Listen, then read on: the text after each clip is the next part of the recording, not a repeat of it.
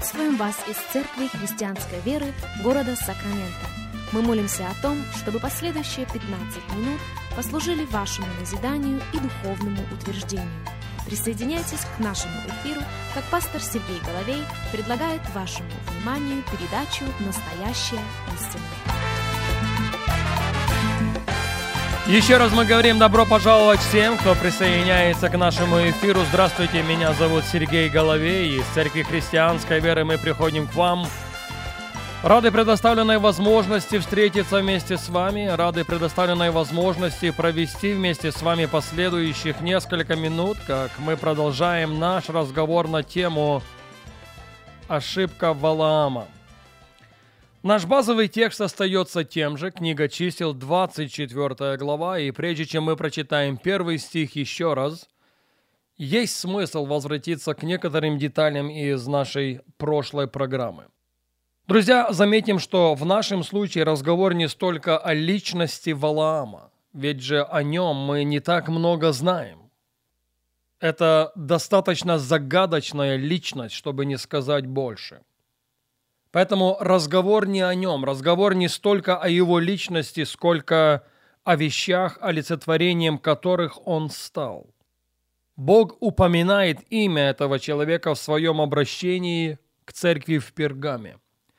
Книга Откровения, вторая глава, и в 14 тексте мы читаем «Но имею нечто против тебя, потому что есть у тебя там держащиеся учения Валаама, Видите, в Пергаме были вещи, с которыми Бог не соглашался, а именно Он рассматривал их через служение вышеупомянутого человека.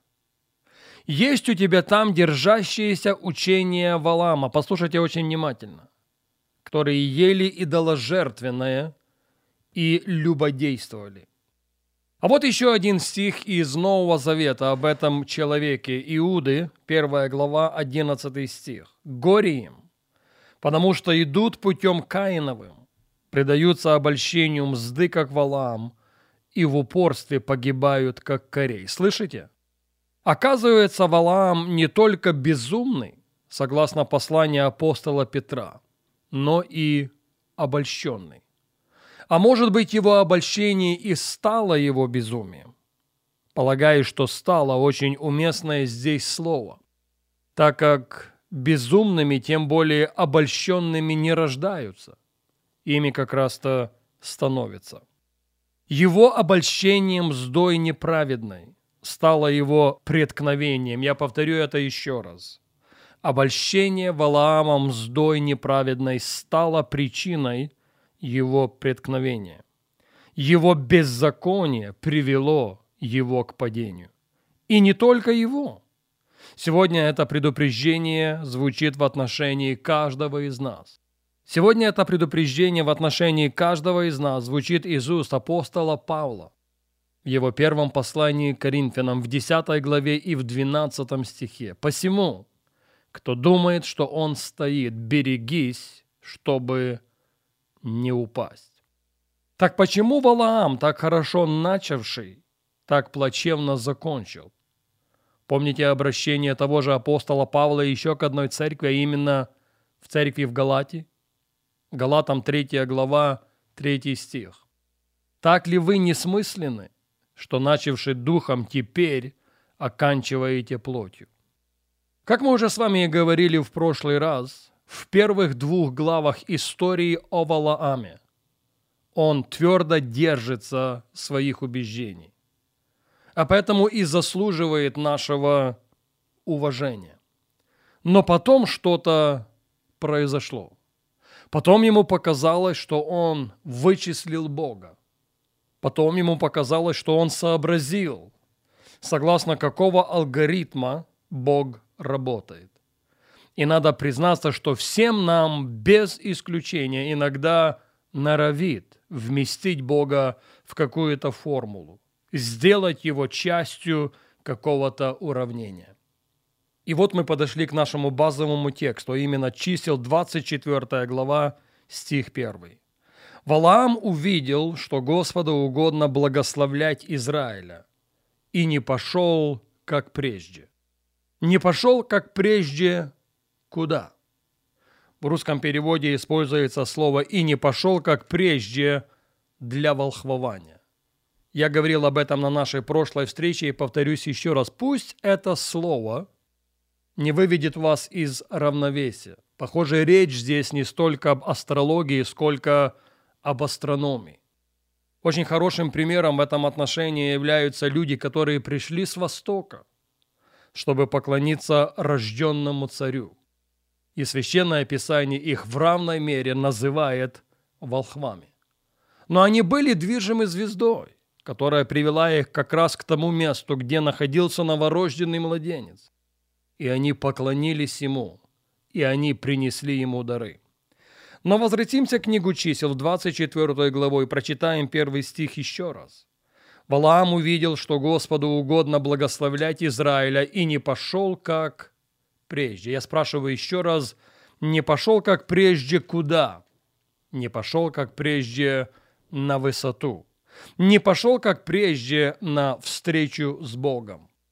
Я буду считать нужным обратиться к этим стихам еще раз, хотя мы их перечитывали на нашей прошлой программе.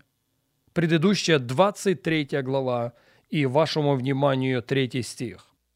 «И сказал Валаам Валаку, это пророк в своем обращении к царю, «Постой у всесожжения твоего, и я пойду, может быть, Господь выйдет мне навстречу и что он откроет мне, я объявлю тебе». И пошел на возвышенное место. И встретился Бог с Валаамом. Первая половина четвертого стиха. Именно встреча с Богом наделяет его дерзновением. Именно встреча с Богом наделяет его смелостью в его разговоре с царем, не так ли? Та же 23 глава, стихи 11 и 12. «И сказал Валак Валааму, что ты со мной делаешь? Я взял тебя, чтобы проклясть врагов моих, а ты вот благословляешь их». Ему не понравилось. Ему не понравилось то, что произнес Валаам. А Валаам по-другому не может. Он встретился с Богом, и Господь вложил ему слово в уста.